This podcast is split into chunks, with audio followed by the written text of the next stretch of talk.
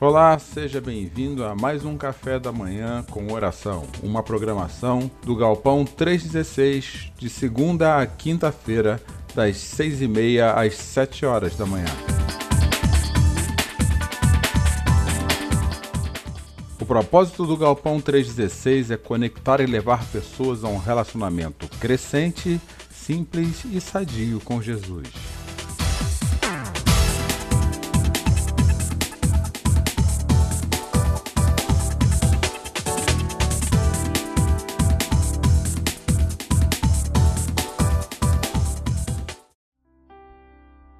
Meus queridos. Excelente quinta-feira para vocês, um dia abençoado, onde podemos encontrar recursos em Deus para caminharmos ao longo da jornada que nos aguarda. Uma alegria muito grande estarmos aqui conectados mais uma vez em mais um café da manhã com oração e podermos nos debruçar diante da sabedoria bíblica, da palavra de Deus trazendo inspiração para as nossas vidas. Dando bom dia a Taiga, que está conosco, conectada todas as manhãs, assim como o Johnson, meu querido amigo. Que Deus abençoe vocês também, viu? Márcia, muito bom sempre te ver por aqui no período da manhã conosco, nessas primeiras horas do dia, assim como meu querido Douglas, que Deus abençoe o dia de vocês. Essa música nos trouxe à memória nesses dias o quanto Deus nos ama e o quanto Ele está disposto a continuar nos amando, guardando as nossas vidas.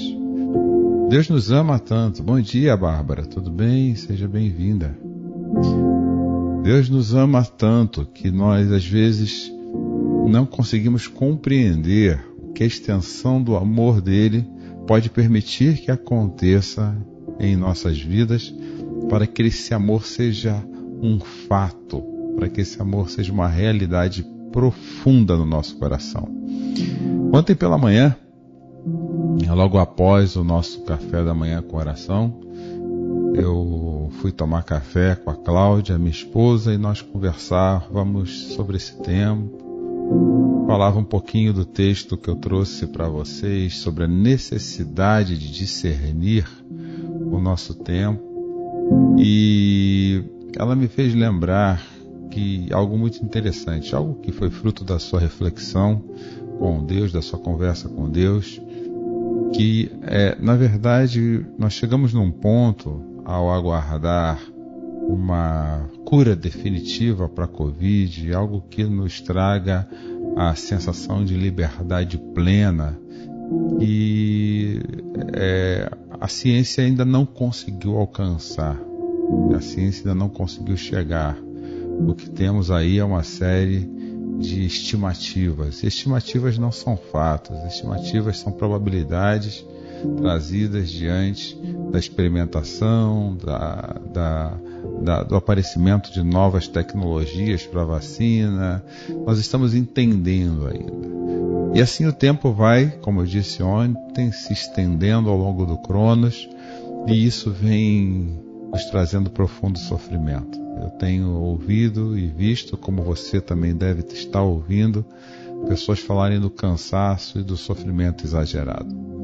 Mas quando eu penso nessa relação da ciência com a vida, eu conversando com ela, é, e vendo que a ciência não tem resposta absoluta que uma, a respeito de uma solução definitiva, eu penso que e, e, assim, o que eu vou falar agora não é nada que me posicione contra a ciência, né? nem uma apologia espiritualista radical, não, não é nada disso. Eu creio que Deus nos permitiu termos a ciência para que nós possamos nos curar, para que nós possamos cuidar da gente. Eu sou totalmente adepto do, da ciência. Aliás, eu me considero um apaixonado por várias áreas dela, mas eu, eu entendo que mesmo assim depende muito da nossa percepção, da nossa, do que está no centro da nossa vida, é entender o papel da ciência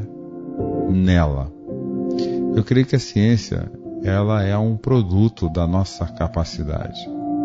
Ela é um, produto da nossa capacidade de produzir respostas para as questões que nos afligem ou então nos colocar um pouco mais adiante. Essa é a minha percepção humana da ciência.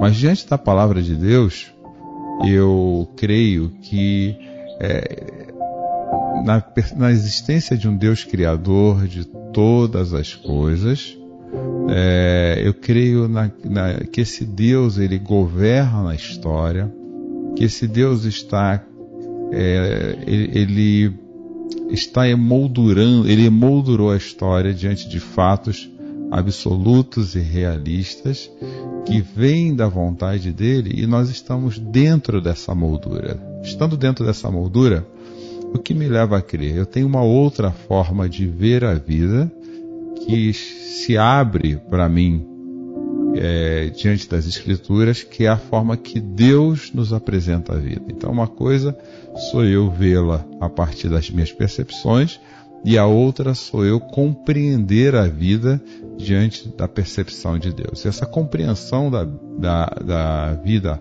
diante, nem digo da percepção, mas do propósito de Deus, é exatamente é aquilo que as Escrituras nos apresentam. E eu preciso me colocar diante delas para que elas abram para mim é, é, informações que eu não consigo alcançar. E acaba assim que Deus, Criador de todas as coisas, o grande Deus, Pai, Filho Espírito Santo, ele nos permite evoluir dentro dessa moldura, mas isso nunca foge ao propósito dele, isso nunca sai da moldura. O quadro, segundo a Bíblia diz, fazendo uma metáfora com o quadro, o quadro está pintado e nós estamos vivenciando essa pintura no nosso Cronos. Por que eu quero chegar? Por que eu estou abrindo a nossa conversa essa manhã é, falando a esse respeito? Eu digo porque tudo aquilo que nós possamos produzir é uma percepção, é um fragmento da história, de, de uma história que Deus desenhou. E nós estamos vivendo essa, esse fragmento. Tudo aquilo que nós podemos produzir está debaixo desse propósito soberano de Deus, está dentro dessa moldura. É difícil aceitar isso quando nós temos um coração é, que tem dificuldade de se expandir na direção de Deus e falar assim, Deus, eu me se expandir no sentido de se humilhar, de se submeter, de se colocar sob essa, essa presença maravilhosa, soberana de um Deus que é perfeito, de um Deus que não muda, de um Deus que quando fala algo, a sua palavra cria um tom de lei, não uma lei que os homens podem simplesmente sobrepujar ou mudar, uma lei absoluta. É muito difícil um coração que não está disposto a ser humilde, se colocar diante dessa exposição bíblica. E no meio disso, há o sofrimento. O sofrimento como nós temos vivido.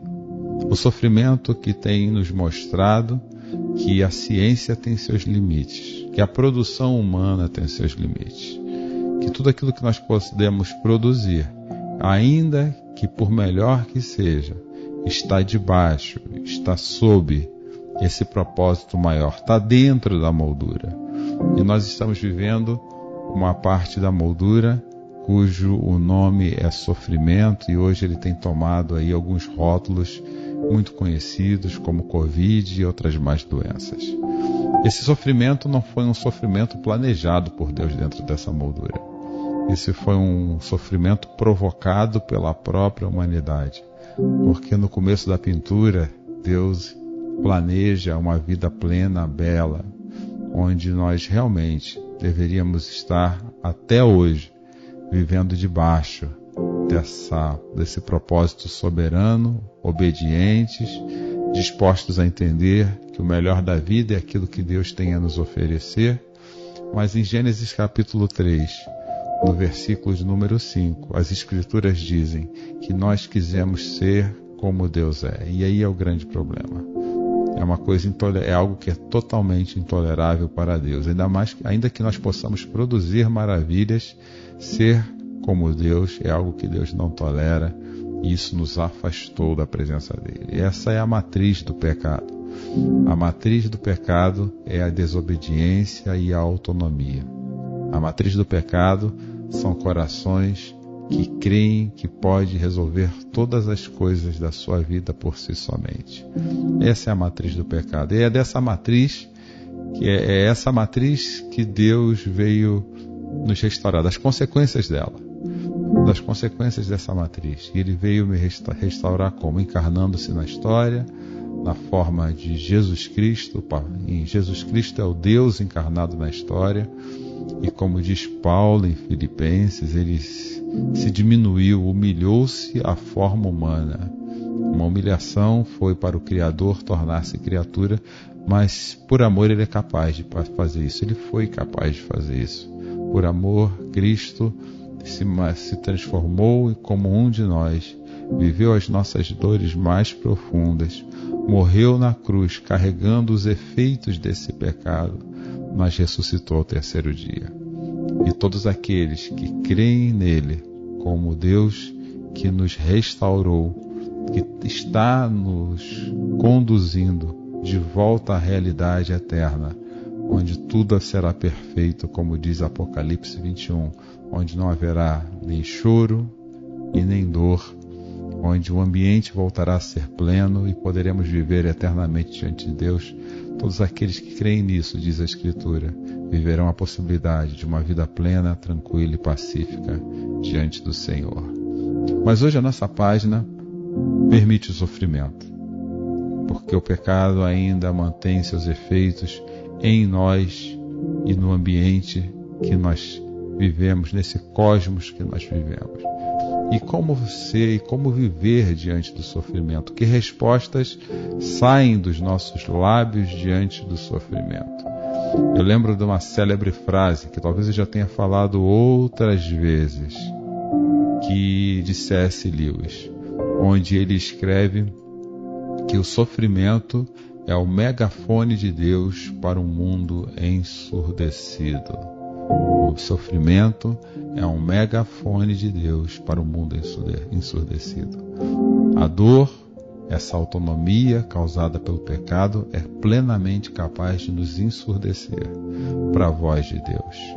E existe a história de um homem na Bíblia que, apesar de crer em Deus, de servir a Deus, a sua maneira, ele precisou sofrer para entender, para perder essa surdez espiritual.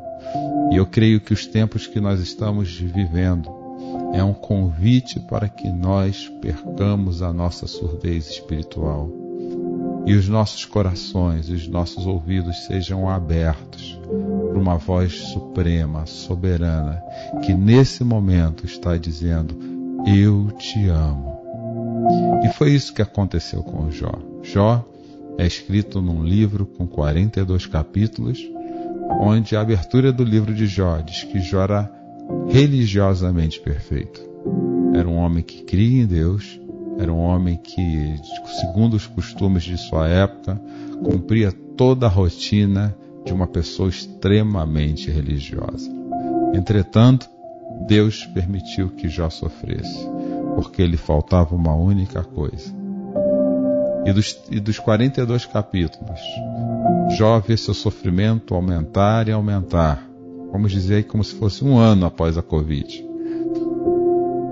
Quieto, sofrimentos profundos. Hoje não cabe eu ficar aqui explanando esses sofrimentos, não faz parte da nossa pauta, mas vale a pena você ler os capítulos 1 e 2 de Jó. Jó sofreu mudo, só que esse sofrimento chegou a um ponto tão grande, tão grande. Jó seguiu pensando, não, está acontecendo porque Deus permite, eu sou um cara legal, eu sou um cara que faz as coisas para Deus. Mas no capítulo 3, Jó começa a abrir a boca. E daí para frente, Jó vem falando, falando do seu sofrimento, a ponto de simplesmente amaldiçoar até o dia do seu nascimento. E quantos de nós estamos tão no limite que talvez não tenha amaldiçoado o dia do seu nascimento, mas que já tenha dito coisas para Deus, tipo, até quando, Senhor? Como, quanto que eu vou suportar? Está muito difícil. E vamos pensar no nosso sofrimento na medida que Deus está permitindo que nós vivamos. Mas existe uma coisa muito interessante. Deus deixa Jó reclamar, reclamar, reclamar, reclamar da vida, desde o capítulo 3 até o capítulo 38. Olha quanto tempo de uma história Jó reclamou da vida. E nós somos assim. Ontem, ontem ouvi um amigo falar numa live e ele disse que nós somos assim, reclamões de natureza. Se está muito sol, a gente quer chuva. Se está muita chuva, a gente quer sol. Se está muito calor, nós queremos frio. Se está muito frio, nós queremos calor. Se estamos sozinhos, queremos estar casados. Se estamos casados, queremos reclamar dos nossos maridos. Se achamos que se ansiamos ter filhos, nós queremos ter filhos. Quando temos filhos, reclamamos que eles fazem muito barulho. Então, nós temos uma percepção aguçada para a dor, mais aguçada para o sofrimento do que para a bondade e para o amor que Deus tem por nossas vidas. E está na hora de rever isso. Rever isso como uma atitude de humilhação e de gratidão. Então Deus, no capítulo de número 38 do livro de Jó, ele finalmente fala. O texto diz assim: Finalmente o Eterno respondeu a Jó no meio de uma violenta tempestade. Ele disse: Por que você complicou tanto a questão? É como se Deus estivesse falando para você e para mim agora, por que nós temos complicado tanto as questões com tanta reclamação? Basta crer em mim. Basta confiar no que eu estou fazendo. Basta confiar no quadro que eu pintei. E Deus consegue ir adiante dizendo: por que você fala sem saber o que está falando? É, é Deus falando para Jó e nos lembrando que nós falamos as coisas como se nós tivéssemos capacidade de produzir algo, mesmo através da ciência, que responda a tudo, e não, não temos como. E Deus ainda chama a atenção de Jó, dizendo: Jó, ponha-se de pé, erga a cabeça. Tem algumas perguntas que para você e quero que responda de forma direta. Deus chama a atenção de Jó falando: eu vou, eu quero que você me responda algumas perguntas. E as perguntas, gente, também vale a pena depois vocês lerem. São perguntas tipo: aonde você estava quando eu criei todas as coisas? Onde você estava quando eu fiz os mares, os ventos? E ele vai questionando Jó a respeito de questões que sempre estiveram presentes, frutos da criação, de fatos, de acontecimentos da história, talvez alguns acontecimentos da sua história, que já existiam antes mesmo de nós acharmos que temos uma percepção perfeita da vida. E Jó ouve isso durante os capítulos 38, 39 40, 41. Então só restou a Jó uma única resposta. E é essa resposta que hoje em oração eu espero que esteja em nossos corações diante de todo o sofrimento que nós tenhamos, estamos vivendo. É essa resposta que eu espero que Deus use a voz do Espírito Santo dele, presente aqui em nossos encontros todas as manhãs, para deixá-la ressoar. É essa resposta que, tire, que eu espero que tire a surdez dos nossos ouvidos. Capítulo 40, Jó começa a falar. Jó respondeu: Estou sem palavras fogem-me as palavras. Não deveria nunca ter aberto a boca. Falei demais. Muito mesmo. Estou pronto para me calar e ouvir. Quando a surdez, os barulhos internos da nossa voz se calam, os nossos ouvidos se abrem, meus amados, para o que Deus tem para nos dizer. E Jó no capítulo 42 depois de ouvir um pouco mais daquilo que Deus tinha para lhe dizer, agora reconstruindo, ressignificando a percepção de Jó a respeito da vida, Jó ainda diz: Jó respondeu ao Eterno: Estou convencido. Tu podes fazer tudo, qualquer coisa. Nada nem ninguém pode frustrar teus planos. Tu perguntaste: Quem é esse ignorante que critica meus propósitos? Se nada sabe. Admito, fui eu. Falei sobre coisas além da minha compreensão, fiz pouco das maravilhas que estão acima do meu entendimento. Tu me disseste: Tenho algumas perguntas para você e quero respostas diretas. Agora confesso. Antes, eu ouvia falar a teu respeito, mas agora te conheço, pois vi com meus próprios olhos. Por isso, retiro tudo que disse. Sou um miserável e me arrependo profundamente. Perdoa-me. É, que palavra profunda. Que palavra inspiradora. De um homem que aprendeu a se colocar debaixo dos propósitos soberanos de Deus e reconhecer que um Deus, que há um Deus que permita que nós soframos o tempo que ele achar necessário para que a surdez dos nossos ouvidos seja retirada e possamos entender que a vida tem um propósito maior, muito maior, que é nos colocarmos debaixo do carinho, do amor de Deus, do Jesus que morreu na cruz e ressuscitou. E quando a surdez dos nossos ouvidos é retirada, tudo que nos resta é viver a graça maravilhosa de Deus que coloca sobre a nossa mesa, a nossa mesa, o pão nosso de cada dia. E dias vão vindo e, os, e o pão nosso tem sido colocado. Já faz um ano, né, gente? Que o pão nosso tem sido colocado. Talvez um pouco diferente daquilo que nós estávamos acostumados antes. Mas ele está na sua mesa.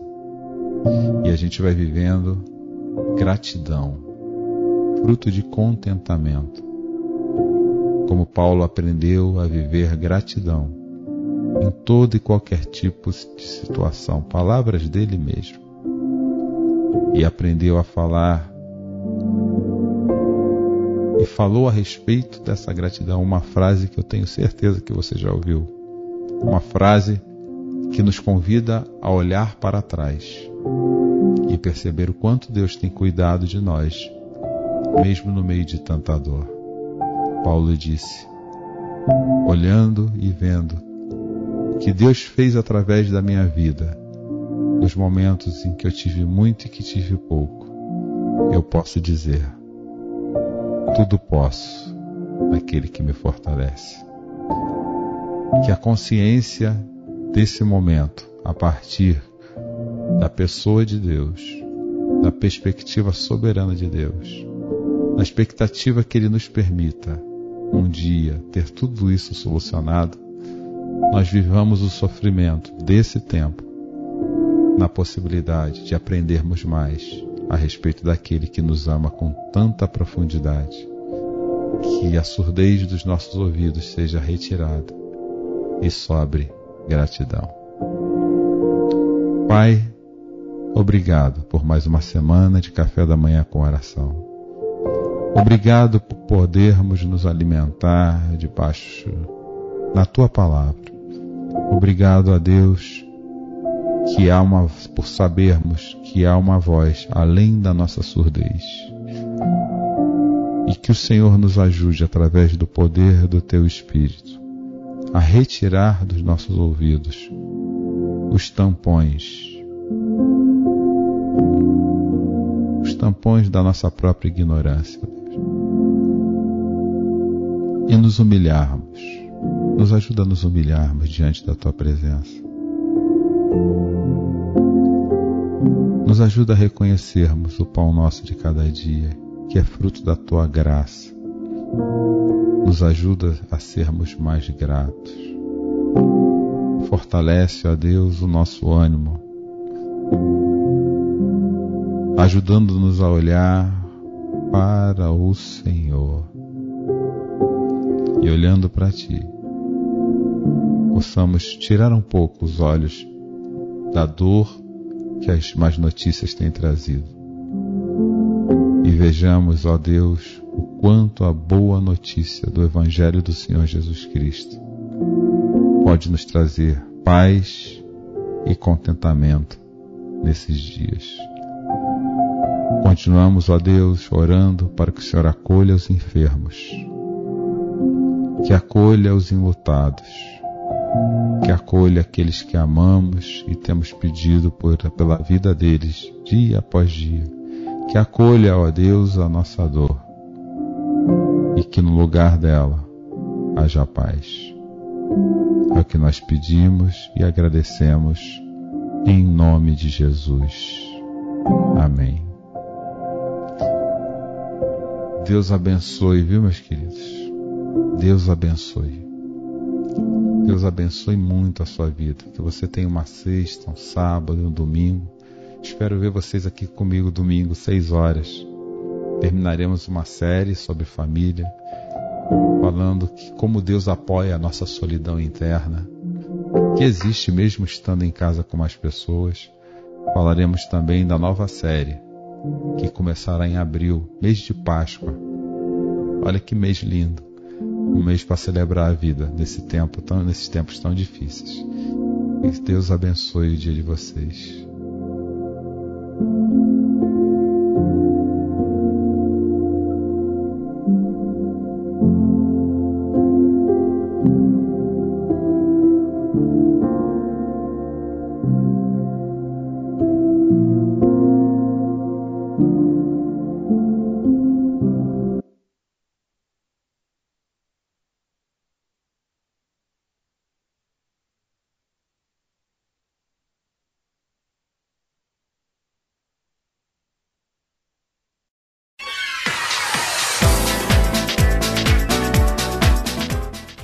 Ministério a Igreja Galpão 316, ela cresce com a generosidade do coração de todos aqueles que contribuem financeiramente conosco. Se você quiser ser um dizimista do Galpão 316, você pode fazer um depósito através da nossa chave Pix, que é o CNPJ 30.667.669 barra invertida 0001 00, essa é a nossa chave Pix, ou através do Banco Itaú, agência 4522, conta corrente 386640. Igreja Galpão 316.